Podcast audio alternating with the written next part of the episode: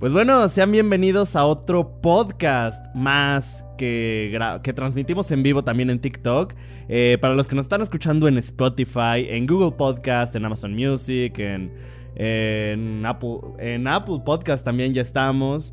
Pues muchas gracias por las personas que cada semana están escuchando nuestro podcast, ya sea de las películas nuevas como de las películas clásicas de las que siempre hablamos. Cualquier película que veamos nosotros en nuestro grupo de nuestro cineclub virtual o que veamos en general, pues la hacemos un video, un short, un TikTok o pues en este caso un podcast. Y la verdad no me podía no me podía mm, ¿cómo decirlo? No me podía aguantar para no hacer un podcast sobre la película de The Fablemans. Esta película, de, esta nueva película de Spielberg que la verdad tengo que ser 100% sincero. Creo que entra fácilmente a mi película número...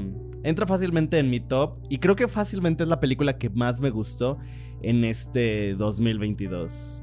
Eh, bueno, en el pasado 2022. Pero ¿de qué trata la película de, The Fablemans? Esta película de Spielberg, que aparte, ya se había... Ya, ya daba mucho de qué hablar, principalmente por dos cosas. Creo que la película de The Fablemans, voy a estar... Déjenme googleo algo rapidísimo.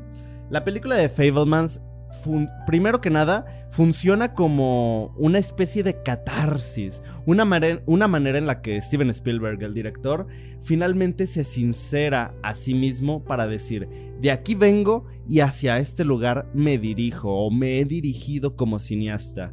Eh, Steven Spielberg siempre ha tenido unas grandes ah, obsesiones al momento de escribir una...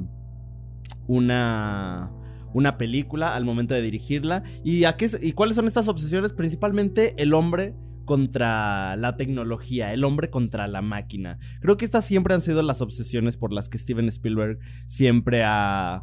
¿Cómo, cómo decirlo? Siempre ha hecho pues todas sus películas. Voy a... Pues ver, principalmente creo que en la que se ve más notorio esto sería, por ejemplo, no sé... Uh, eh, encuentros cercanos del tercer tipo, etc. A una película como E.T. hasta cierto punto. Ahí no es tanto el hombre contra la máquina, sino el hombre contra la tecnología. Está, está este mundo adulto ah, atacando, o más bien acechando la inocencia de la humanidad, es algo que siempre está muy muy forma muy forma gran parte de la, de la filmografía de Spielberg. ¿Y por qué? Bueno, creo que en la película de Fableman se nota perfectamente porque incluso él lo ha dicho. Eh, porque hay una entrevista muy interesante. Si pudieran encontrarla en internet, se los se las recomiendo, donde le preguntan acerca de justamente la película de encuentros cercanos del tercer tipo. En esta película, la manera en la que logran en esta entrevista que le hacen a Steven Spielberg, le preguntan acerca de cómo le hizo para. cómo desarrolló o cómo se la. cómo ideó la manera en la que los. los científicos ah, podían interactuar o comunicarse con estos extraterrestres en la película. Él menciona, pues que.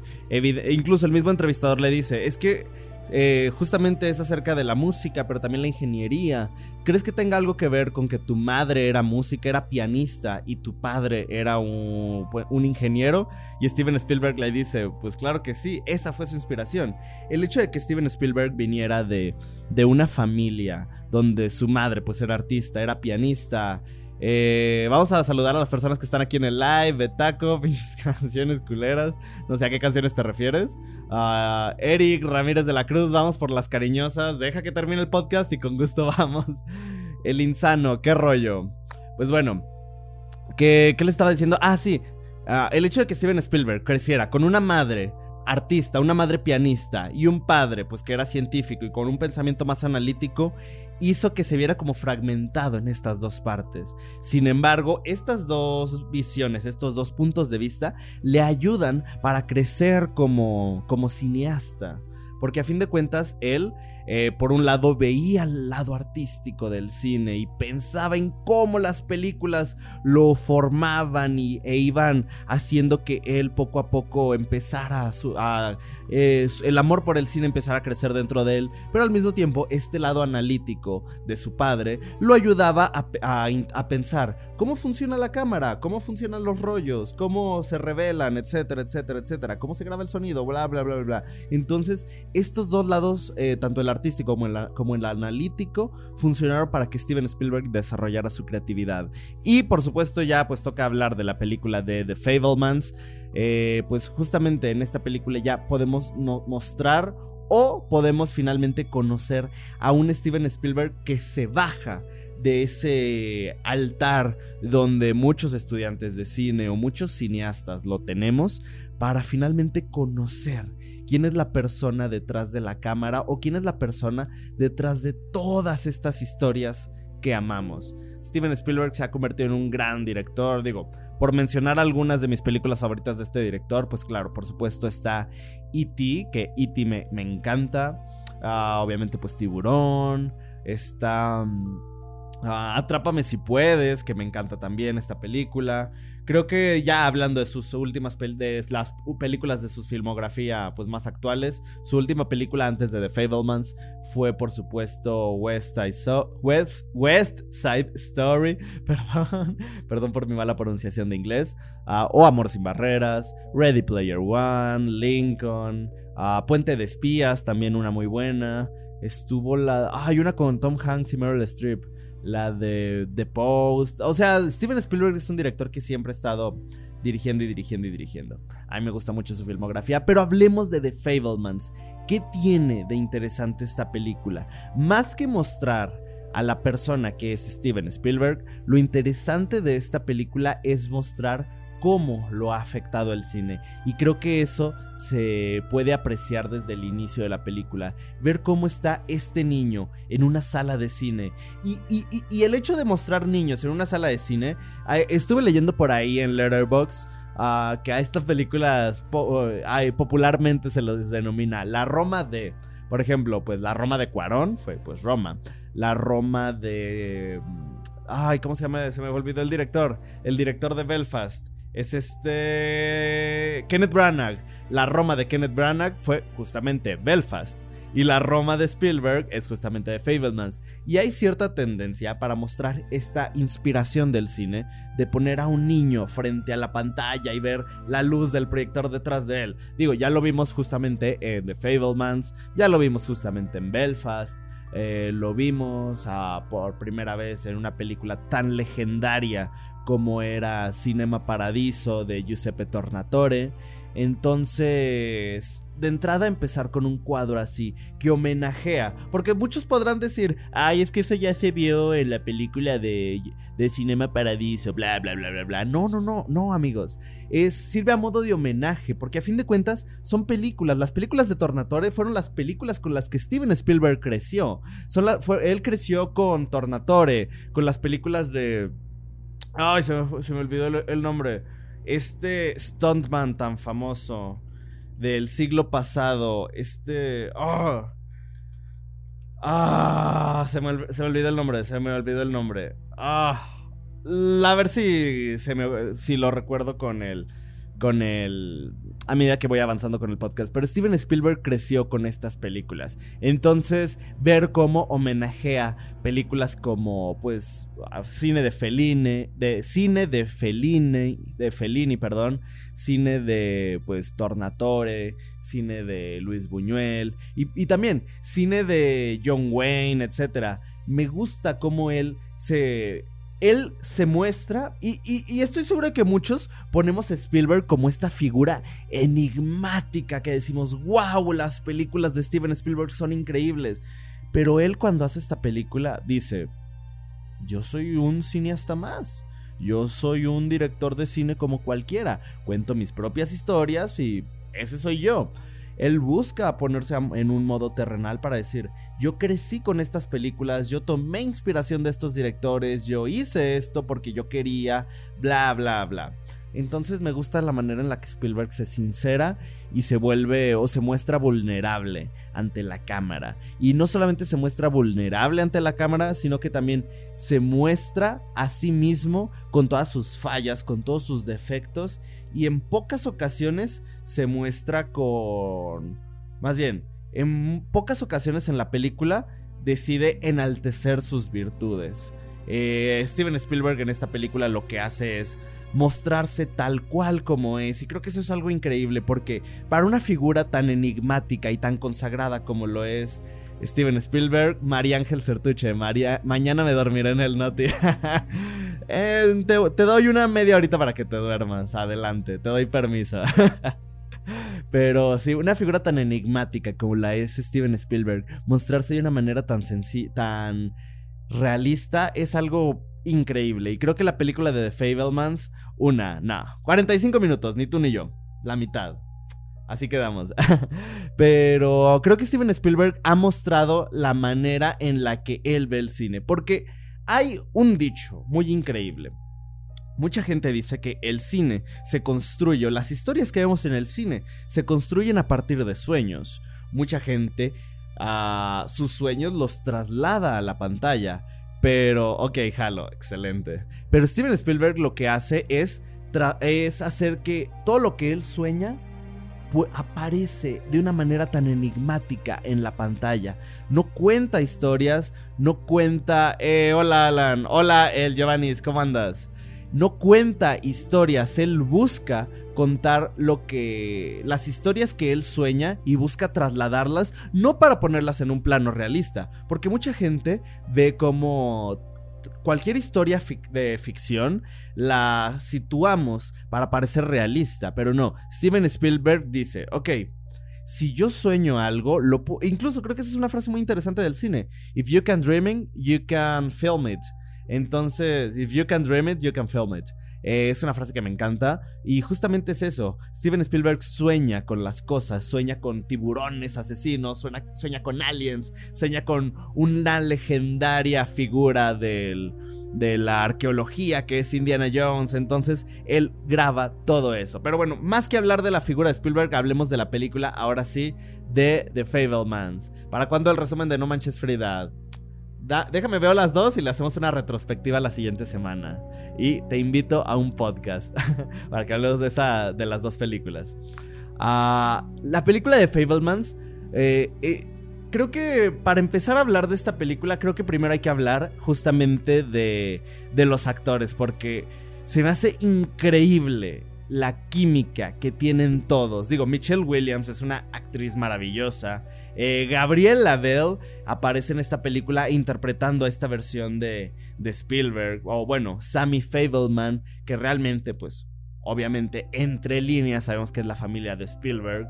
Eh, tenemos a Judd Hirsch, que es el tío Boris, que con solo una escena, digo, aparece muy poco, a lo mucho aparece unos entre 10, 15 minutos de la película, pero logra a robarse todas las escenas en las que aparece. Y es un personaje que de verdad, cuando lo ves, se, te, contagia toda esta, toda esta pasión. Porque tal y como la madre de Spielberg en la película, él es un hombre que dio toda su vida por el arte. Y, físicamente ah, muestra toda esa pasión que tiene por la actuación. Entonces, eh, Hirsch se entrega completamente. Paul Dano, yo tengo una amiga a la que le mando un saludo enorme un saludo. La veo cada semana, cada semana vamos a un bar. Ah, pues se volvió como una, una tradición que ella, yo y otros amigos vayamos a este bar cada, jueves. Y ella es súper fan de Paul Dano. Se llama Erika Luébano. Si la quieren seguir en, en Twitter, es una gran ilustradora. Uh, búsquenla como arroba rumblemes. Eh, es muy buena ilustradora, la verdad. Eh, bueno, se los recomiendo. es muy buena amiga y ella es súper fan de Paul Dano. Eh, Seth Rogen, también un actor judío que, que actúa en esta película, en esta casa como el, en este caso como el tío Benny. Y Seth Rogen, a mí me gusta. Es que hay algo muy interesante de Seth Rogen. Muchas veces lo vemos con esta voz así y su risa de... Ah, ah, ah, Pero algo es que Seth Rogen muchas veces está muy, muy, muy metido en, esta onda de actor de comedias. Lo hemos visto en un montón de comedias. Digo, lo vimos, por ejemplo, en la película de La entrevista con James Franco. Es muy buena, es muy amigo de James Franco. Digo, no sé qué tan amigos sean actualmente después de todas estas, estas, acusaciones de abuso sexual, de acoso sexual que le surgieron a James Franco, pero eran muy amigos, al menos hace unos años. Actuó en la película de la entrevista, actuó en The Disaster Artist. Hay una película que a muy poca gente le gustó, pero a mí me parece increíble y justamente la vi la semana pasada, de American Pickle, también con Seth Rogen.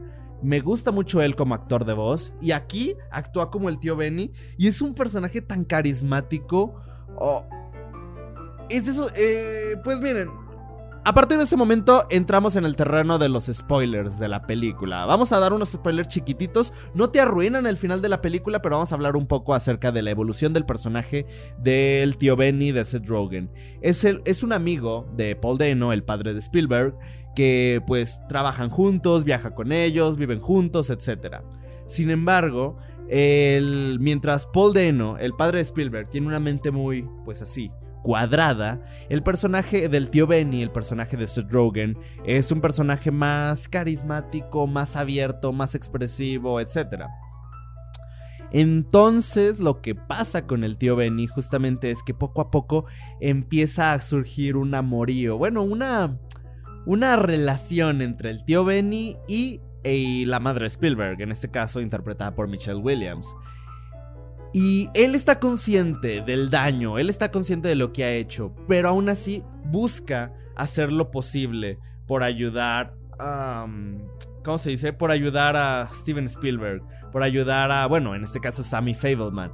Él hace todo lo posible por decirle, ok, yo sé que pude haber hecho esto, tal vez no sé si te diste cuenta, no sé hasta qué punto te afecta, pero toma esta cámara, graba, porque si no grabas, si dejas ir tus sueños, dejas ir el arte, dejas ir el cine, le vas a romper el corazón a tu madre. ¡Oh! ¡Qué gran momento! ¡Qué gran secuencia! ¡Qué gran escena del personaje de Seth Rogen! A mí me gustó mucho. Y hay una actriz que también sale en esta película a la que quiero mencionar, que es Chloe East. En este caso, digo, su filmografía uh, hasta este momento es muy corta. Eh, Generation, El Lobo de Snow Hollow, etc pero ella interpreta a la novia de Spielberg, eh, su personaje Mónica Sherwood. ¡Wow! ¡Qué linda se ve en pantalla! Y cuando digo linda, no me refiero a físicamente, o sea, es bonita físicamente, pero cuando digo linda, me refiero a... Me encanta la manera de ser de su personaje. Es una chica eh, católica, eh, creo que es cristiana más bien, es una chica cristiana que es muy devota, pero se desvive por el personaje de Sammy, por el personaje de Steven Spielberg. Eh, perdón, yo sé que es Sammy, pero pues obviamente es, es Spielberg. Entonces esta actriz es tan linda, me encanta la química que tiene con el protagonista, es tan lindos, de verdad, hay una relación tan tierna entre ellos dos, a mí me encanta. En serio, el personaje de Mónica y Sammy Fableman es ah, me encanta mucho cómo interactúan y cómo van descubriendo el amor entre ellos. Ahora sí, ya que hablamos de la historia, ah, hay que hablar un poco acerca de lo que es la... En términos de producción, la película. ¿Cuánto llevamos del podcast? Llevamos aproximadamente unos 17 minutos. No importa. Este podcast durará lo que tenga que durar. Pero bueno, en términos de producción, mucha gente, y, yo, yo me incluyo. Ah, para decir que la fotografía de una película es buena es, las imágenes son bonitas, las imágenes se ven bien, etc. Creo que muchas veces caemos en ese error de decir, si la fotografía de una película es buena es porque las imágenes son bonitas, porque pues la película se ve, se ve linda, se ve bien. Sin embargo, la fotografía es más que mostrar imágenes bonitas, es contar con la secuencia de cuadros de, ok, empecemos con este plano general, luego acerquémonos con un dolly e, y cortemos a un plano en contrapicada. Es esa secuencia, es hacer que la luz enaltezca a otros personajes mientras otros están en las sombras. Ese tipo de manera, en la, esa, esa manera, mejor dicho, en la que la cámara juega, no solamente para que las imágenes se vean bien, sino para hacer que la historia se enriquezca y no solamente se cuente mediante lo que vemos y lo que oímos, sino que se cuente de una manera en la que tú tienes que analizar cómo se ve eh, cada cuadro entre cada corte de la película, esa es una buena fotografía. Y lo digo ¿por qué? Principalmente porque la película no se ve tan linda como otras. Digo, hay otras películas en este año justamente que se ven mejor, que tienen imágenes más impactantes, que tienen imágenes más lindas. Sin embargo, a mí me gusta mucho la fotografía de The Fablemans porque es muy sencilla y con muy poco que tiene cuenta una historia que va más allá de lo que estamos viendo con la historia. ¿Cómo decirlo? Está contando una historia con cada cuadro que amplía lo que estamos viendo, con, que, lo que estamos escuchando con los diálogos. Ah, creo que en lo particular hay unas tres secuencias que me gustan mucho. La primera es, uno, la secuencia de la madre de Spielberg, el personaje de Michelle Williams cuando está bailando en este campamento. ¡Wow! ¡Qué bella manera de retratar a este personaje tan perdido por la vida! Porque el personaje de Michelle Williams es Wow, Es que creo que en general Michelle Williams es una gran actriz y el personaje es tan, tan complicado, tan difícil, tan, tan duro, tan. ¡Oh! Te, te rompe, te rompe. Eh, Michelle Williams, ¿en qué películas ha aparecido? Bueno, principalmente en sus últimas películas, Venom, interpretando a la novia de Venom. ha aparecido entre sus últimas películas en Oz, un mundo de fantasía, Mi semana con Marilyn, Shutter Island, de este Martin Scorsese, Cinecdoc en Nueva York. Eh, Michelle Williams tiene una buena filmografía. Creo que en general de sus películas, creo que la que más me gusta es Manchester by the Sea, aunque hace mucho que no la veo. La última vez que la vi fue justamente cuando fue nominada al Oscar, cuando este, el hermano de Ben Affleck, Casey Affleck, ganó el Oscar a Mejor Actor de Reparto por Manchester by the Sea. Tiene una... Oh, esa escena con los policías me encanta de Manchester by the Sea. De hecho, ya me dieron ganas de ver Manchester by the Sea. A ver si la veo en estos días. Me encanta esa película. Es muy triste también. Pero bueno, el personaje de Michelle Williams es una mujer que... Oh, está muy fragmentada. Ha perdido mucho en su vida. Ella tenía su familia con sus hijos, con Spielberg y sus hijas.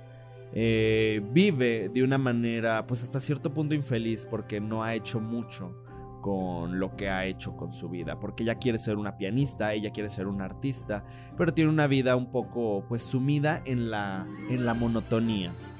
Entonces se encuentra esta, esta, este escape de, lo, de, la, de la entropía de su día con día eh, conociendo al personaje del tío Benny, o más bien interactuando más con el personaje del tío Benny, el personaje de Drogen. Entonces la vemos como un poco perdida, no sabe qué hacer, se siente culpable. Y, esta secuencia de baile en este campamento se me hace una cosa increíble, a mí me encanta.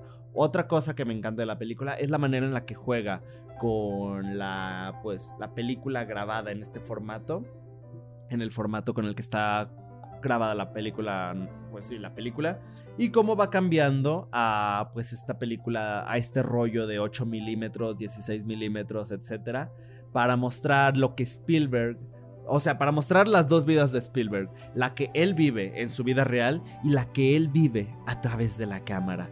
Me encanta este juego, pero por supuesto creo que yo también me quedo simplemente con hay una. Hay un frame en Twitter que está dando muchas vueltas en redes sociales. Donde todo el mundo está diciendo. Vean cómo la película cuenta. Ah, vemos al personaje de Paul Dano. Eh, pues sí, simplemente en la pared y vemos su sombra. De cómo después de todo lo que ha pasado se siente solo. Pónganle mucha atención, de verdad. Si ya vieron la película de The Fablemans, vuélvanla a ver y más que prestarle atención a la película en sí, préstenle atención a... Por ejemplo, y cuando digo a la película en sí es, vean el cuadro de la película y vean, ok, vean cómo están los personajes, pero sobre todo, vean lo que los rodea, vean el espacio negativo. Ah, se ve increíble. ¿Qué más podemos resaltar de la película? El diseño de producción, el diseño de vestuario, obviamente pues es una película de época. Spielberg ya lo hizo bastante bien en la película de West Side Story, en la película de Amor sin Barreras, y pues lo hace increíble. A mí me gusta mucho y en esta película lo hace también. Pero, pero, oh, y de nuevo, estoy dividido porque hay un compositor que, pues bueno, de nuevo, voy a googlear su filmografía porque ha compuesto la banda sonora de tantas películas que es imposible nombrarlas todas de memoria. Estoy seguro que ni siquiera John Williams, por mucho que ame. Ah, ya les dije quién es. Adiós a la sorpresa a quién iba a mencionar. Estoy seguro que incluso John Williams ah, no puede mencionar el nombre de, todas sus, de toda la filmografía que ha compuesto porque creo que es un es un compositor increíble, de verdad. John Williams es es uno de los mejores compositores que hay. Digo, películas de John Williams con Spielberg principalmente. Inteligencia artificial. Ah, Indiana Jones. Está, por ejemplo, Atrápame si puedes, Catch Me If You Can. La lista de Schindler. Lincoln, E.T. O sea, es que vean, cuando pensamos en John Williams, pensemos en todas las canciones que él ha compuesto, salvando al soldado Ryan, por ejemplo, y, son muy fáciles de identificar. Él, él por ejemplo, eh, no sé, pam, pam, pam, pam, pam, pam, o el pam, pam, pam, pam, pam, pam, pam, pam, pam, pam, pam, pam. O sea, hay tantas, hay tantas canciones que ha compuesto John Williams que es el violinista en el tejado. ¡Wow! Se me olvida siempre que si bien esta película no es de, de Steven Spielberg, la música del violinista en el tejado me encanta. Para, pa, If I were a rich man. Ah, John Williams es un compositor increíble. ¿Y por qué? Ah, y por supuesto, una de las más increíbles. Es que, perdón, pero yo soy un gran fanático de John Williams. Pam, pam, pam, pam, pam, pam, pam, pam. Es increíble la manera en la que John Williams ha creado temas tan icónicos a lo largo de toda la historia del cine. ¿Y por qué estoy tan fragmentado al hablar de John Williams en este año? Porque... Ah, ¿Cómo decirlo? Este año... déjenme googleo algo. Este año hay una película que también está nominada a... Eh, déjenme, creo que, creo que John Williams este año no está nominado, déjenme checo. Creo que no está nominada por la banda sonora de The Fablemans. Pero justamente es algo que, que quiero mencionar porque premios Oscar. Ok, sí, banda sonora original, John Williams, claro que sí. Pero ¿por qué estoy tan fragmentado con esta nominación? Porque... Ah Babylon. Babylon está nominada también. Justin Hurwitz con la banda sonora de Babylon también está nominada. Y me encantó la banda sonora de Babylon. El hecho de que juegue un poco más con ritmos, con géneros, con instrumentos, etc. Creo que para la academia le puede dar. le da más puntos. Sin embargo, la música de, de John Williams en The Fablemans es una cosa increíble porque es una música súper discreta. Para los que están escuchando el podcast en Spotify, en cualquier, en cualquiera de nuestras plataformas de podcast, toda la música que han estado escuchando de fondo aquí en el podcast, justamente es la banda sonora de The Fablemans. Pero me encanta porque es discreta, pero este piano, esta música tan... ¡Oh! A mí me encanta, de verdad. John Williams puede crear música con orquestas increíbles y creando estos puentes y creando estos patrones de notas tan maravillosos. Pero ahora con The Fablemans lo que hace es crear una banda sonora más discreta, pero una música muy bella. Me encanta la manera en la que la música de The Fablemans logra sentirse tan tan mimetizada justamente con con la película de Spielberg. Y por supuesto, creo que lo más importante, digo, ya hablamos de la historia, ya hablamos de los aspectos técnicos, hablemos ahora sí, como en cada podcast, y creo que es de lo que más me encanta, me gusta hablar de las películas, es cómo me siento yo con la película de The Fablemans, cómo nos sentimos con esta película.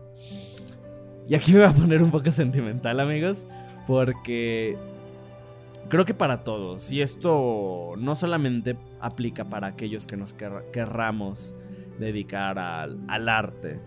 Muchas veces nosotros, cuando vamos creciendo, y más que nada cuando tenemos padres con carreras tan, tan analíticas, como puede ser una ingeniería, derecho, que son doctores, etc.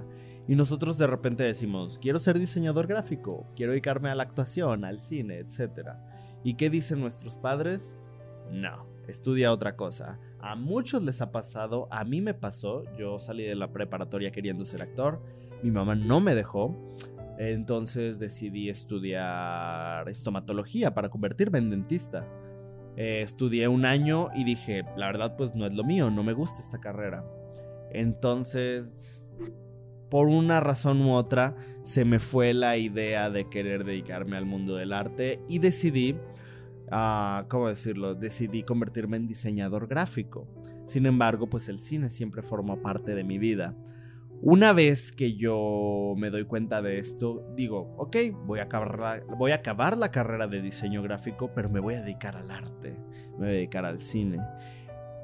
¿Y a qué, a, qué voy con esto? Más que hablar de mí, quiero hablar justamente de la película, de cómo retrata a estas, a estas personas que tenemos, tienen, ya, dejemos de hablar de mí, hablemos de la película y de Spielberg como tal, a estas personas que tienen que luchar contra aquel sistema o aquellas personas que te dicen, no, tú no vas a ser cineasta, tú no vas a ser un artista, busca algo que te deje dinero, etc. Entonces Spielberg, y, y, digo, nos ha pasado, creo que una de las cosas con las que yo choco tanto con mi mamá es que cuando yo escribo un guion cuando le muestro los cortometrajes o las cosas que hago, yo de repente le digo, mira mamá, ahora quiero grabar un cortometraje donde muestre esto y esto y esto y esto. O le digo, mira, es que, imagínate que hiciéramos esto y esto y esto en una película, bla, bla, bla.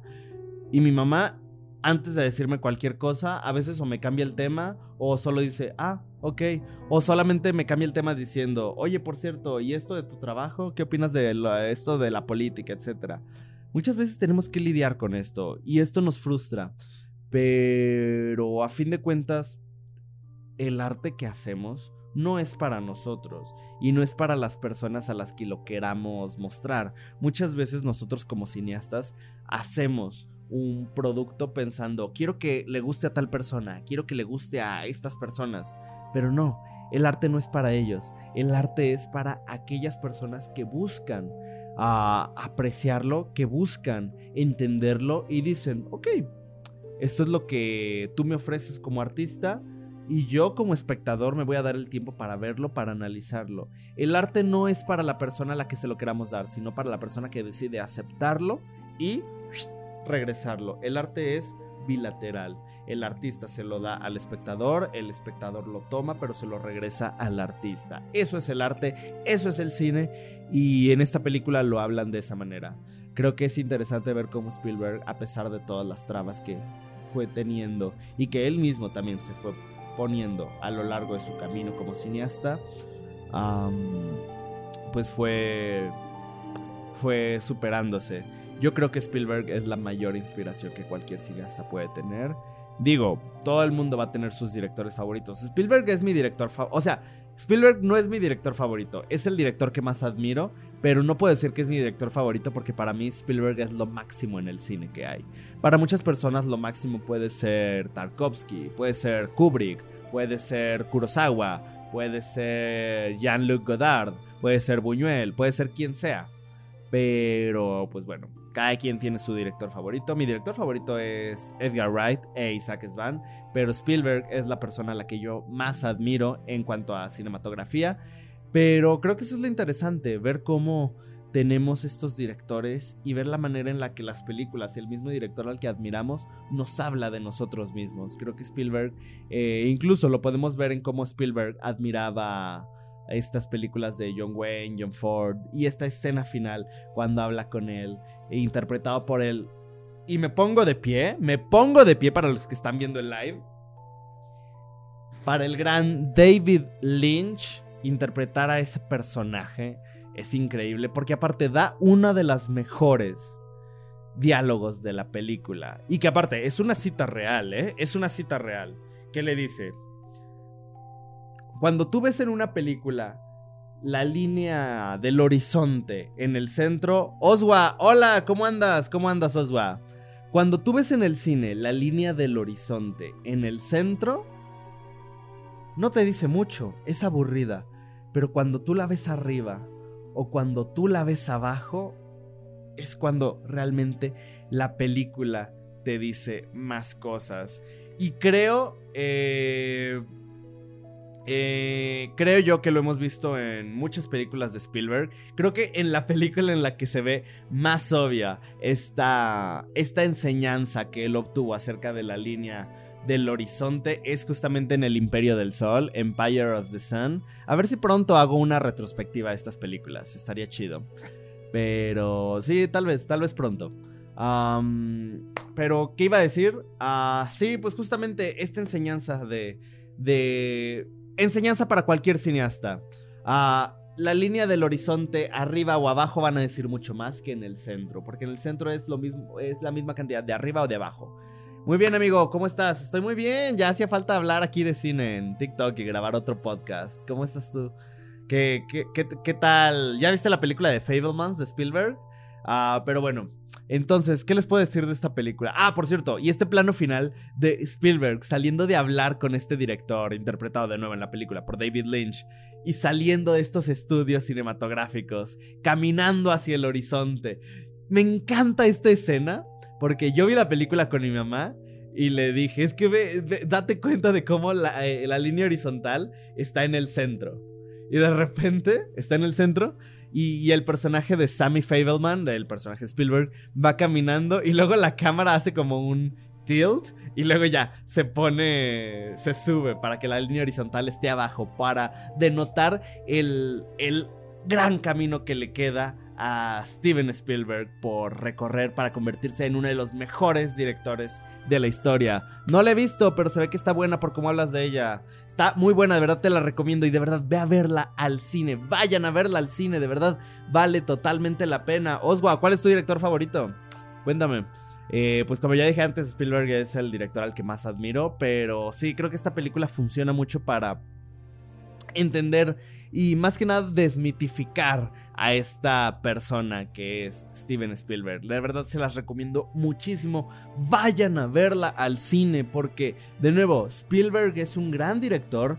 Y a Amor sin Barreras, a West Side Story, no le fue muy bien en taquilla. Y a The Fablemans no le está yendo tan bien en taquilla. Y pensar que a un actor, a un director tan increíble como Spielberg no le esté yendo tan bien en taquilla es. ¡Ah!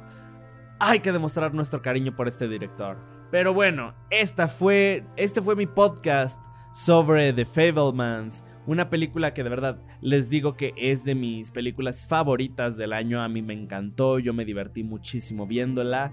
Yo lloré, me... pues lloré porque me pegó en un nivel personal, porque como les dije antes, yo vengo de una familia donde pues ser artista no está tan bien visto y pues la relación que tengo con mi madre. Si bien disfruto mucho ver películas con ella, a ella nunca le ha gustado mucho que yo me dedique, me busque dedicar al cine.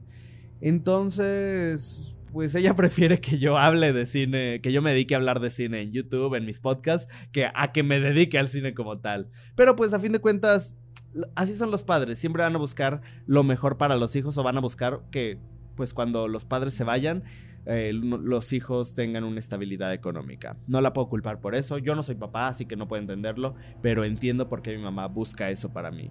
Pero pues bueno, así es esto. Muchas gracias a todas las personas que nos estuvieron acompañando en el live aquí en TikTok. Un saludo para Betaco, para Eric Ramírez de la Cruz, El Insano, María Ángel Certuche.